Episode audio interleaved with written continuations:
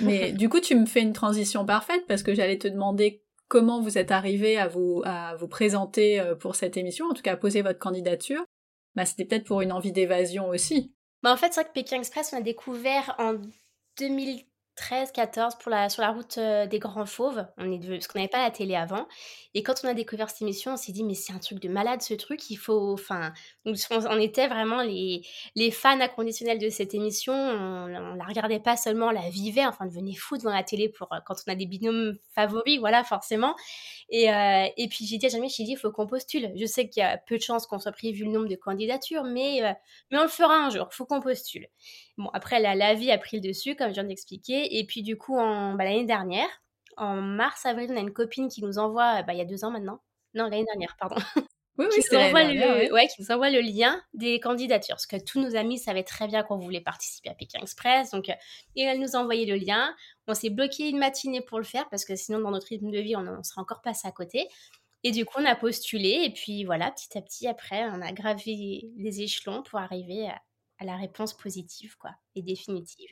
Entre le moment où vous avez postulé et le moment où vous a dit c'est bon, vous êtes, euh, euh, vous participez à l'émission, il s'est passé combien de temps? 8 euh, mars, on a postulé et 15 juin, on avait la réponse officielle. 15 juin. Et entre les deux, il y avait des étapes? Ouais, alors 8 mars on postule, le 8 avril on a eu un premier coup de fil parce qu'on faisait partie des 400 qui étaient présélectionnés pour aller plus loin.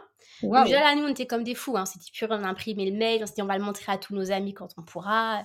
Enfin si on va pas plus loin en tout cas c'était nous, c'était déjà une victoire d'être pris dans les 400 premiers. Euh, là après on a fait une visio, euh, du coup parce qu'on pouvait pas aller à Paris à cause du Covid, donc visio.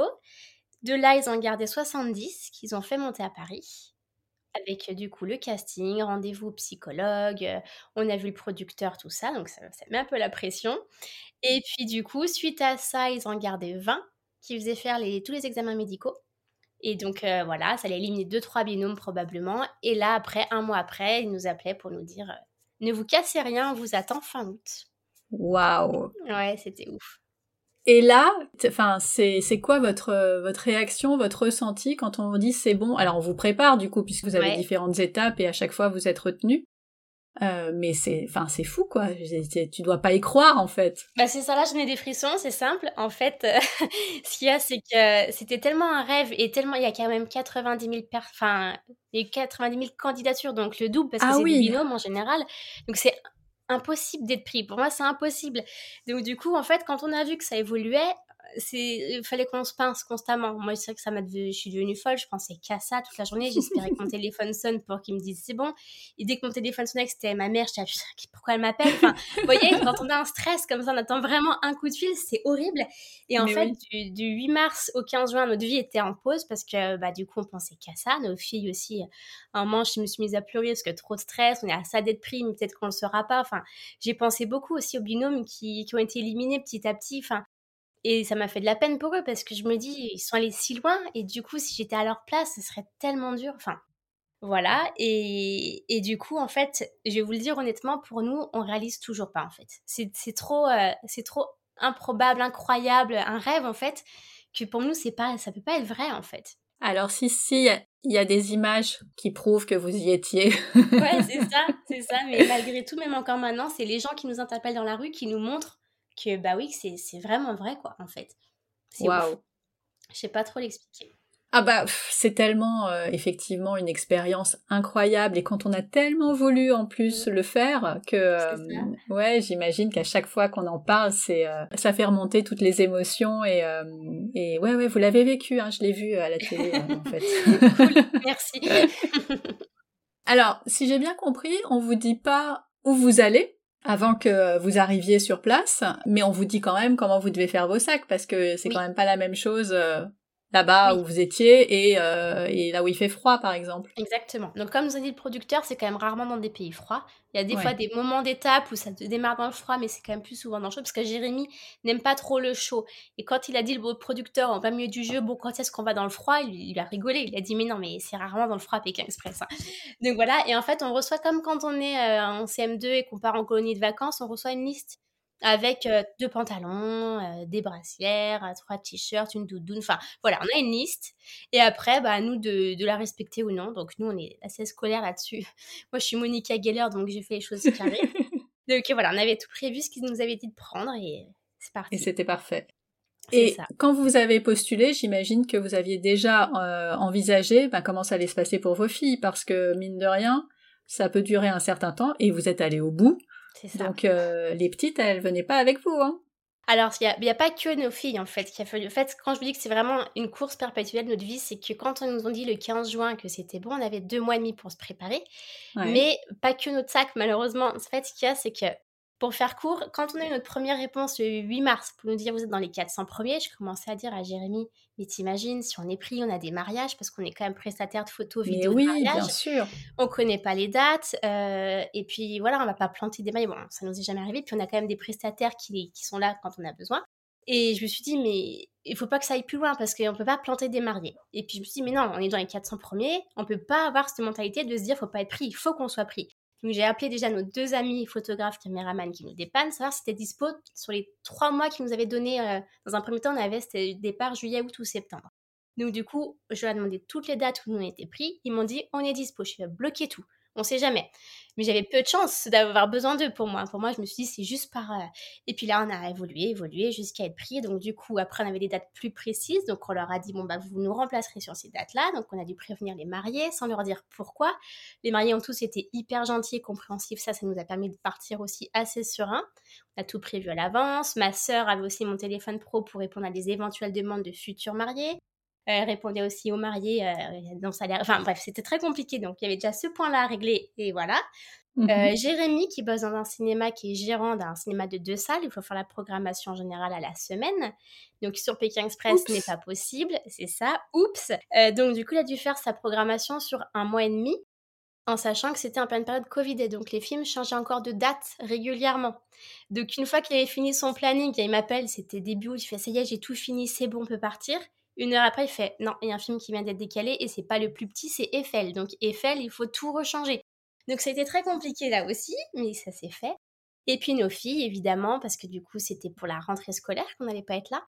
Donc il fallait faire tous les achats de rentrée scolaire fin juin, début juillet. Donc j'allais voir les directrices d'école. Est-ce que c'est possible de donner les fournitures maintenant? Mais pourquoi? Je ne vais pas vous dire, mais il me les faut. Voilà, plus du coup après les six familles qui se sont occupées d'elles, euh, qui se sont euh, alternées pour s'occuper d'elles. Les, elles allaient quand même à l'école. Chez nous c'était Airbnb, hein. vu qu'on a une grande maison, il y avait des lits faits, ils devaient défaire leurs draps. C'était très compliqué, mais tout s'est fait. On est parti. Et franchement, je vous mens pas, deux jours et demi avant de partir, on était enfin prêts. Sur tous les points. Mais pas plus eh ben, Et oui, c'était déjà une expérience en soi euh, avant le départ. Mais ça s'est fait. Et du coup, on est parti hyper serein par contre. Ah bah ouais, bah de toute façon c'est pas possible sinon si euh, ah bah tu dois te demander euh, quand tu es en train de faire une épreuve euh, si tes filles sont bien avec la bonne personne non ça peut pas fonctionner. Non c'est ça c'est sûr. Non non mais et puis dès le premier coup de fil on avait vraiment vu que tout roulait donc on était on était zen. Voilà on a mis notre vraie vie de côté pour vivre que l'aventure Pékin Express. En l'ayant bien cadré avant de partir. c'est ça ouais. Donc vous êtes parti bah, un peu fatigué peut-être avec toute cette organisation, mais tellement euh, surexcité avec l'adrénaline de euh, ça y est, on y va. Alors comment ça se passe rapidement? Parce qu'on a vraiment envie de partir euh, sur l'aventure avec toi. Vous avez rendez-vous, j'imagine, à l'aéroport ou peut-être même avant ailleurs? On avait rendez-vous, donc on décollait de Paris le mardi 24 août, mais ils nous ont demandé de venir le dimanche 22, le matin. En fait, toutes les binômes avaient un horaire de rendez-vous sur le samedi, dimanche, lundi, parce qu'on faisait des interviews, celles qu'on voit en fait euh, à la télé. Mais Il y a les images qui sont tournées avant, mais quand on est assis euh, face à la caméra et qu'il y a un joli décor derrière, c'est pas chez nous, c'est là-bas.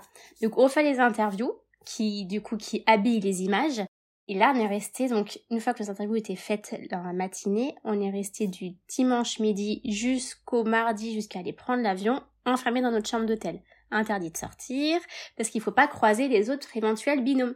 Donc, on est vraiment, euh, voilà, donc ça vient frapper toutes les demi-heures pour nous demander si on a bien pris un bonnet. Après, ça revient pour nous faire signer un papier. Il y a eu des changements de règles aussi cette année, donc il y a eu de, nouveaux trucs, donc du coup, il fallait nous faire signer ça, comme quoi, voilà, on l'avait vu. Euh, enfin, plein de choses comme ça. Donc, on est un peu materné. Et on avait encore nos téléphones le lundi, mais le lundi soir, plus rien. Et là, on commence à être coupé du monde et on se dit, ah, ça fait bizarre.